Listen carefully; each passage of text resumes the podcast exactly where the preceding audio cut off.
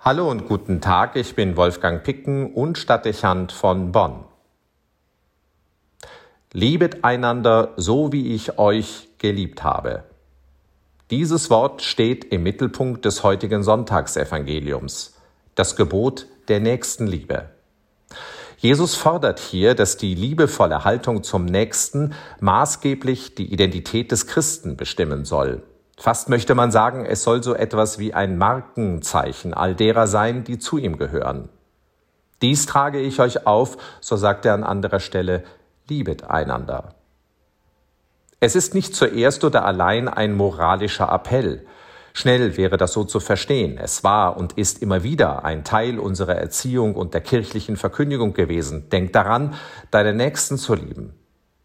Nicht ausgeschlossen, dass das viele als Druck empfunden haben und es deshalb nicht selten zur Floskel geworden ist.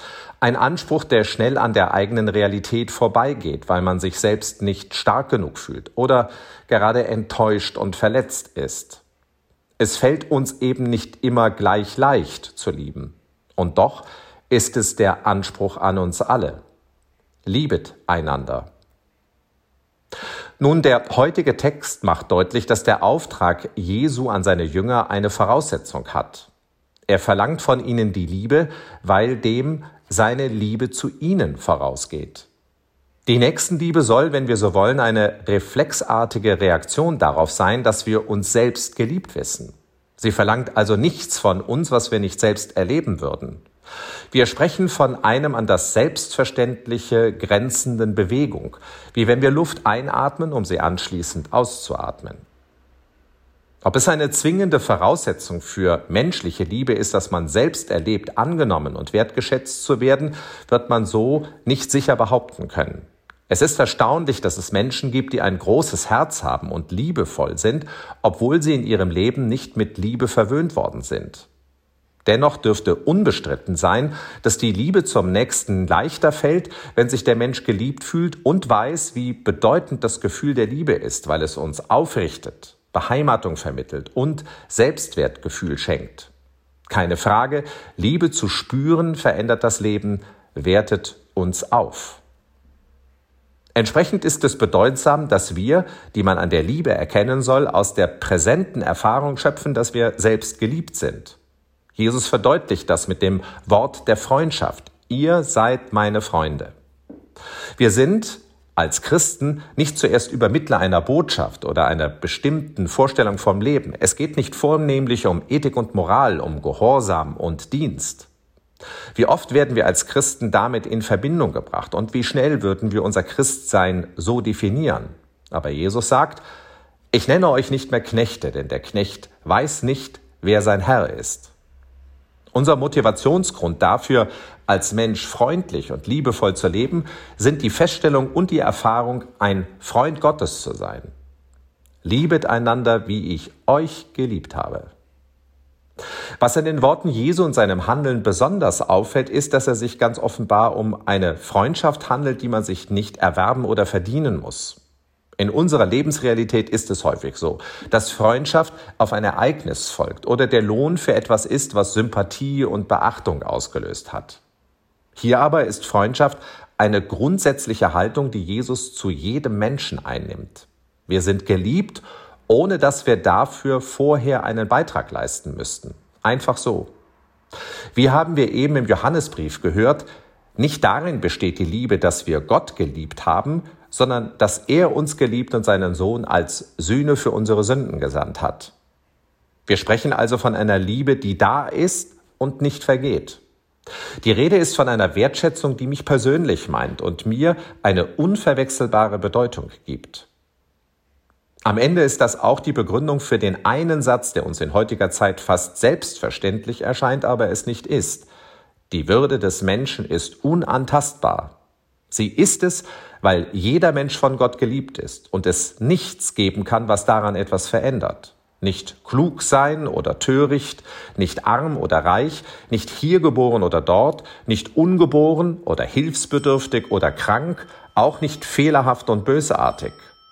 Wir dürfen keine Menschen die Würde oder gar das Lebensrecht absprechen, weil er immer von Gott geliebtes Geschöpf ist.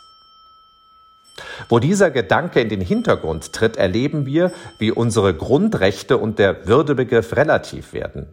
Es ist gefährlich, wenn die Bedeutung eines Menschen davon abhängig gemacht wird, ob er dem Menschen nützlich oder liebenswert erscheint. Gottes Liebe ist von solchen Kategorien unabhängig. Und, das hebt Jesus eindringlich hervor, die Zuneigung Gottes weicht von nichts zurück. Wie schreibt Paulus später, die Liebe erträgt alles, glaubt alles, hofft alles, hält allem stand. Die Liebe hört niemals auf. So ist das Zeichen des Kreuzes nicht zuerst Symbol für ein Opfer oder für ein Bekenntnis, sondern es ist Zeichen für eine Freundschaft, die vor nichts zurückschreibt, was die Liebe fordern würde.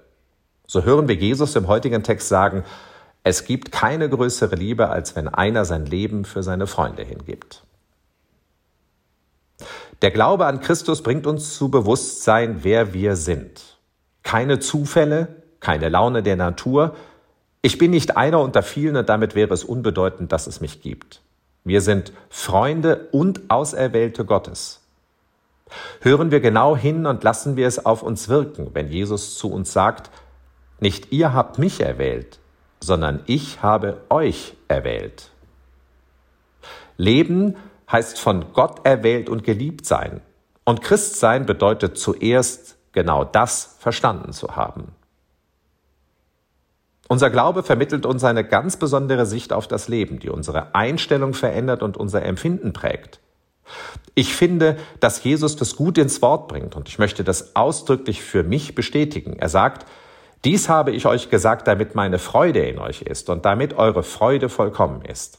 Das Wissen um die Liebe Gottes, das Empfinden, geschaffen und auserwählt zu sein und das durch nichts verlieren zu können, bedeutet für mich tiefe innere Freude. Perfekt. Ich möchte um nichts auf der Welt darauf verzichten. Was wir würden auf die Frage, warum wir glaubende Christen sind, nicht mit langen theologischen Ausführungen antworten, sondern schlicht sagen, dass wir Christen sind, weil es uns zu Freunden Gottes macht und uns die Sicherheit vermittelt, geliebt zu sein. Liebe Brüder und Schwestern, liebet einander so, wie ich euch geliebt habe. Es geht um einen Reflex, der weitergibt, was wir selbst empfangen. Das ist nicht immer gleich einfach, weil das Leben schnell den Eindruck vermitteln kann, diese große Liebe sei unendlich weit entfernt. Sie wissen, was ich meine. Deshalb gibt es dieses Mal. Wir tauchen ein in eine Liebe, die uns, jeden Einzelnen von uns meint. Sie bewertet nicht oder schreckt vor uns zurück, sie sucht ihren Weg zu uns und findet schließlich zu einer Innigkeit, die größer nicht sein könnte. Sie wird ein Teil von uns. Eucharistiefeier ist deshalb nicht zuerst ein Sonntagsgebot, sondern ein exklusiver Moment, in dem Gottes Liebe und Freundschaft erfahrbar wird. Wenn wir die Hände öffnen und er sich im Brot in sie legt, sagt er, ich habe dich erwählt. Wir atmen die Liebe ein, um sie dann ausatmen zu können. So erfüllt sich sein Auftrag leichter. Liebet einander, so wie ich euch geliebt habe. Wolfgang Picken für den Podcast Spitzen aus Kirche und Politik.